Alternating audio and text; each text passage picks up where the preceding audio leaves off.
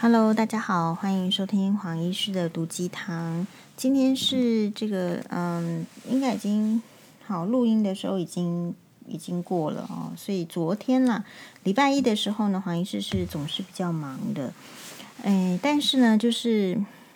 有时候我觉得人生是这样的一个平衡，就是说你忙的时候呢，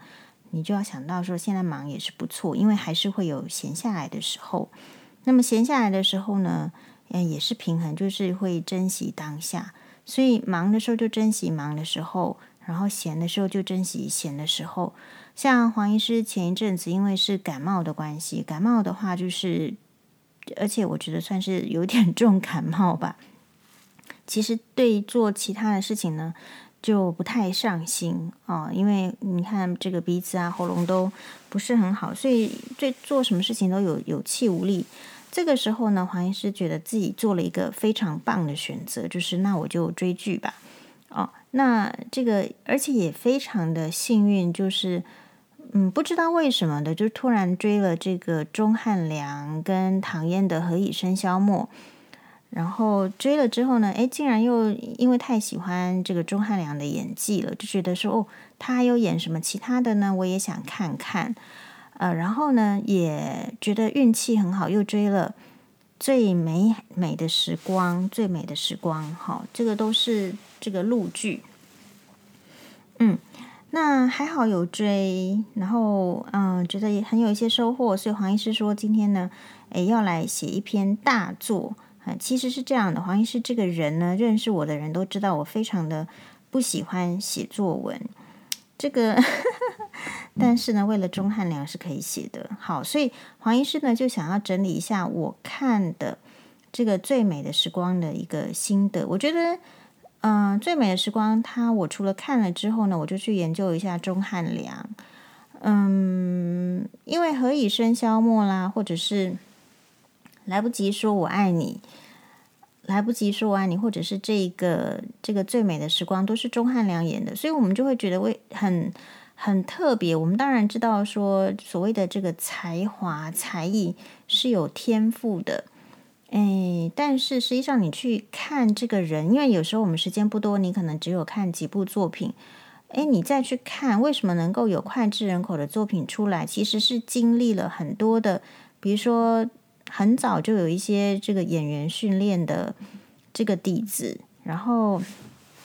那。诶，他也是有非常多部戏剧的磨练，然后等等，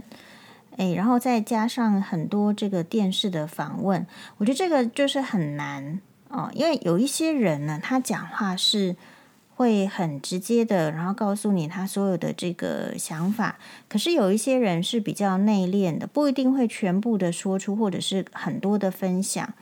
哦，所以我觉得有一些呃出色的这个有才华的。演员啦，或者是明星的时候，他们的专访其实我都会蛮认真看的。而且现在的专访跟以前呢都不太一样。比如说以前的专访可能就是还是在为了做形象啦，哈，或者是为了一些嗯宣传或者是铺陈。但是呢这几年，因为其实观众们已经看多了非常多比较真实面貌的。呃，人物访谈，所以我们也比较有幸运的，就是可以在这个访谈中呢，就是会接触到一些比较深入的问题。哦，比如说钟汉良的话，他是一九七四年出生，然后身高一百八十三公分，就是一个这个六口之家的这个香港出生的男孩子。比较特别的时候，就是因为他小时候呢，也是本来是家里经济很不错，可是生意做失败了。所以他也历经了一个比较艰难的青少年的时期，比如说，嗯、可能要比较早期的就跟爸爸妈妈分开，因为爸爸妈妈要去别的地方，呃，打工挣钱。然后他也呢，呃，很这个年轻的时候就要有点半工半读的意味在吧？比如说早上大家都在睡觉的时候，他有去这个大楼发过报纸。那么大楼是那个二三十、二三十层楼高的大楼，那他在这个怎么样靠这个劳力要去把报纸分散到各个订户呢？诶，这个部分是也是要用脑筋的。那他就就在节目中说讲说，诶，有两个电梯呀、有一个他就把这个呃订阅的报户呢，这个就分成两两两组，一个是高层楼组，一个是低层楼组。那高层楼组的话呢，他就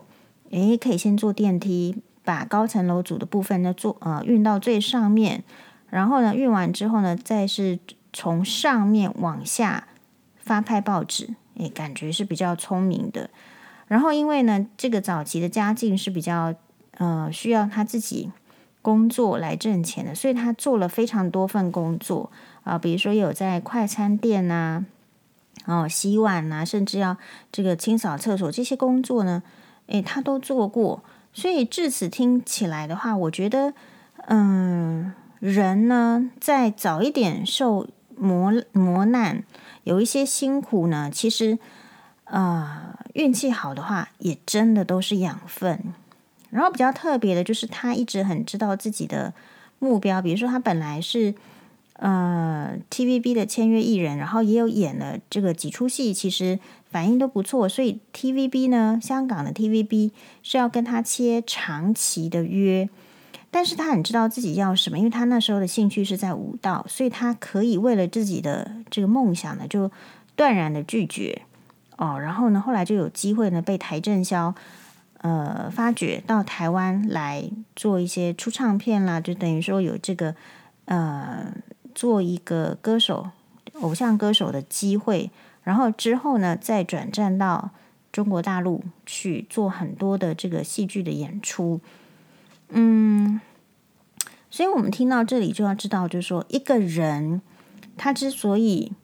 可以受欢迎，是出自于极高的，我认为啦，还是自律，还有对自己的专业的。比如说，现在钟汉良他的专业就是可能是歌唱，可能是表演，对自己专业的一再的琢磨跟精进，那这个是需要耗费很大的精神的。嗯，其实钟汉良舞跳得非常好，因为他本来就很有兴趣，然后他的身材一八三，那个腿很长，所以他在跳舞的时候，就算是跟有一次我看这个好像是。好像是类似《快乐大本营》这个节目吧，还是怎么样？反正呢，他跟贾乃亮刚好演出一，就是一起跳一段类似像儿歌的那个舞蹈，他都可以跳得非常的 fashion。所以这个都是一些基本功。哎，因此啊，我觉得有时候我们人呢、哦，常常不能面对现实，常常会说怪自己的这个机没有机运啊，或者是说怪呃父母没有栽培啦，或是怪自己家里没有钱呐、其实哈，环境确实会限制一个人的发展，但是黄医师感觉最多时候还是我们自我的设限。所以假设我们可以跳出那个自我设限的话，其实人生就容易有别的可能。这个在很多的成功人士身上都可以看得到。像黄医师今天举的，就是我觉得在表演、在演员这个职业专业上非常成功的钟汉良身上，我也是看得到的。好，然后呢，我就答应大家呢，就是要要写一篇这个，就是为什么我这么喜欢这这出戏啊？那嗯，所以因为我喜欢这出戏之后呢，我就会在多方面的去研究一下，这个有没有什么相关的，我什么不知道的？这个就是兴趣能够启发一个人的这个最佳的管道，所以你说做什么事情会成功，还真的是兴趣是第一个。所以我们不要随便抹杀自己的兴趣，也不要轻易的抹杀别人的兴趣。比如说，你可能有小孩子，或是怎么样，先在旁边看一看，然后哎，越看越有兴趣，这是可能的。比如说一档戏哦，我们讲追剧，大家好像听起来非常的俗气，对不对？可是其实一出剧。要能够让你一直追下去，这个剧还真不简单。有没有那个剧你追了几集就追不下去呢？有，我有诶。呃，比如说之前我大家都在网络上热推的《哲仁皇后》，呃，这个我就有点追不下去。然后之前有看到一个是什么？呃，学妹推荐的一个也是韩剧，我觉得一开始看虽然觉得不错，可是因为它设定的年代哈跟我差太远，它设定在。呃，有点它像是这个漫画改编的这种高中生的剧嘛，我觉得跟我的时代有点远，其实就算它有几个点，我觉得是很好的，比如说可能是一个美丑的讨论，然后美丑对于这个女生的一个呃心态，还有校园霸凌这些，其实是很有意思的探讨。其实我就我还是因为那个那个年代的这个设定哦，还是有一点追不下去。所以一个剧呢，要能追得下去，从第一集追到，特别是我觉得陆剧哦，他们都做什么四十几集啊，这很常见，五十集，不像韩剧说十六集差不多。所以其实陆剧要追得下去哦，要有很强的那个戏剧的张力，还有这个演员真的是演技要好。像我在看这出这个，嗯，最美的时光。我就觉得说，虽然剧本啦里面的演员就是大致不错，虽然说它是一个低成本的剧，可是就是我就觉得贾乃亮里面的男二，或者是说领衔主演吧，就是当这个女主角暗恋十年的这个对象，我就会觉得女主角暗恋这样子的人很奇怪，这这个我有点没办法投入，因为呢表情永远是一号，然后看起来呢好像也不是那么聪明，但是好像表现的就是。嗯，那些剧里面写是一个非常优秀的投资的人才，那所以咯，你要就可以有一点想象，就是我们要能够投入到这部剧的话，哇，那个演员有多大的这个重要性？假设这个演员跟你设定的这个主这个性格或者是角色哈，很不贴切，就你事实上很没办法投入的。好，所以网络上就看到说。嗯，陆励成这样子的人的个性，就说你喜欢怎么样的男生呢？我觉得是，如果回答不出来的话，就是因为你看的男生的类型很少。我相信有一些特质是很容易吸引我们的，比如说外呃，这个陆励成这个特质就吸引了很多的女生，那这个就很值得研究了。为什么这个这样子的个性，当我们身为旁观者在看的时候，诶，他会。呃，这么的吸引女性，哎，然后呢，其实男性不看很可惜，因为呢，我们在前一集有说过，我们这个女性追剧追得很高兴，是来弥补现实中的不足，对吧？可是问题就是在于说，嗯，也许是我们我认为啦，就是呃，男生比较没有机会去看。一个优秀的男生是怎么样子的？然后女生也很好糊弄，男生不够优秀呢，我们就接受了，所以男生也不需要去追剧看陆励成是什么样子嘛。所以这有点就是，呃，这个是很有趣的地方。所以如果说比较好的是个世界，比较完，我觉得比较好的世界，并不是像阿德老师常常讲的，因为。嗯，什么中心啊，或者是怎么样，本来就是不符合生物性，或者是说不合原理，是太是我们太太自私，或者是说太要求的太多。我觉得并不是这样，而是说其实有一些状态就是会大家可以比较喜欢、比较接受的。我觉得真的是要看每个人追求的目标。我并不觉得在那些比较开放性的关系，比如说 C 女跟丁女中，他们真正的就是说开心。我觉得那种那种那种状况，其实只是一些嗯压力之下的快感啊，并不是真正的安定跟安心。当然啦，我觉得不同的人、不同的年级哦、不同的就是年龄的人哦，事实上追求的是不一样，所以。你为什么会去追求像丁允中那样的人生呢？比如说渣男好了，很多渣男是追求像丁允中那样的人生，对不对？觉得一次可以同时搞四个女生啊，或者怎么样，在办公室恶搞这个办公桌椅，好像觉得呃自己就非常的全全寝一时这样子的一个自满感。我觉得也是因为我们的男生没有机会去看到，其实我们女生心目中真正的好男人、喜欢的男人的样貌是什么？因为男生从不追剧嘛。对不对？所以他也没有机会去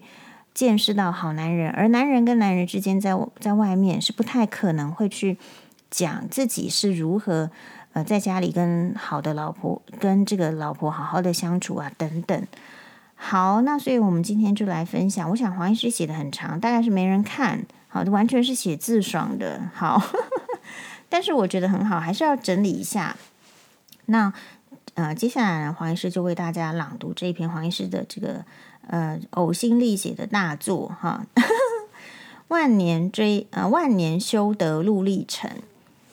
陆励成何许人也？是由钟汉良与张钧甯主演的都市爱情偶像剧《最美的时光》里的凤凰男，一指农村出身，经过自己强烈的企图心和努力，成为大企业里的精英高阶主管，精明干练、雷厉风行的领导风格，是同事间闻风丧胆的少帅陆总。由演技精湛的钟汉良演绎起来。更精准的说，是一个身高一百八十三公分，外表看起来是三十岁，挺拔帅气，专业能力外显的霸气下，拥有一个自认在暗恋对象苏曼面前毫无机会的抑郁反差内在。苏曼呢，有苏曼才有风靡女性内心的少帅陆总。苏曼是谁呢？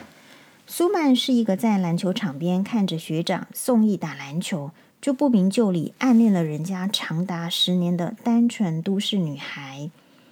为了靠近自己所仰慕、爱慕的学长，努力考上学长所在的清华大学。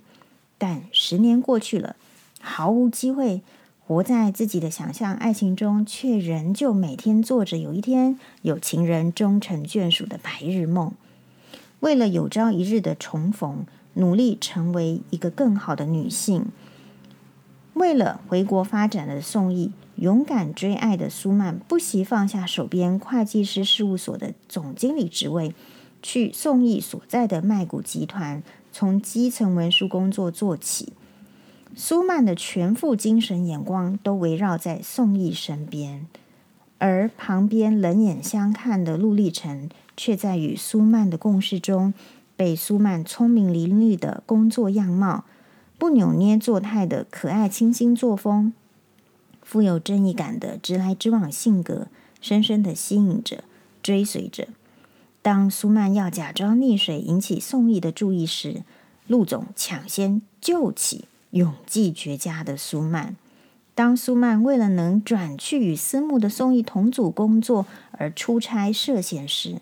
陆总不远千里追至青岛，化解可能的潜规则。当他终于在公司篮球竞赛中亲耳听闻苏曼鼓起勇气对宋軼大喊的“我爱你”时，宋軼只啊、呃，这个陆亦辰只能喝酒装醉，对抱怨：“你失意的时候至少还有我，我孤独的时候又有谁？”而后睡去的苏曼说：“你孤独的时候，我一定陪你。就算旁边有个这么优秀又深情守候。”又屡屡在任何险境都运用智慧、能力、人脉等等帮助苏曼的陆丽城，上了十年神坛的宋义，仍然轻松的不费不费吹灰之力，就在苏曼的主动告白后，与苏曼成为一对恋人。写到这里，这里面的每一幕陆帅的出场呢，都应该要由读者。借由钟汉良细腻、深情却又霸气的演出，自己去感受喽。但是在这出戏热播之后，网络上就流传一句“万年修得陆励成”，因此黄医师整理的陆励成金句如下：第一个，当苏曼沮丧地说出“你知道为什么我万年单身没人爱吗？因为我有很多缺点。”我独立，我不淑女，我爱睡懒觉。陆励成的回复是：如果你说的我都爱呢？陆励成痛扁到他这个痛扁哦，这个谁呢？就是痛扁这个得到他最珍视的女人苏曼，却毫不珍惜，脚踏两条船，老是犹豫不决的宋轶。陆励成说：软弱的人作恶最深。陆励成在苏曼的人生低谷时期尚且能不计较名分，哦，堂堂的总裁在苏曼的闺蜜面前，在她生病的爸爸面前，可以假装为男朋友，给予最大的陪伴与援助，不跳出来旁观者立场。很多女孩在追寻自己的爱情的时候呢，只会追寻自己眼中的爱情，自我包装的爱情。看完这出戏，我们才会当头棒喝。选男人不是选以各种借口软弱自私的宋軼型，而是要选在我们鞋跟断掉、无法走路的时候，敢于抛掉高跟鞋，抱起我们说：“从今以后，我就是你的鞋，我就是你不可分割的一部分的有担当男才是。”敢说出口爱我们一辈子的人，是要具备本事，能解决问题，能够陪伴的，不是男男人哦，随口说爱你就相信。当男人说不爱的时候呢，你又天崩地裂去吃精神科药物。嗯，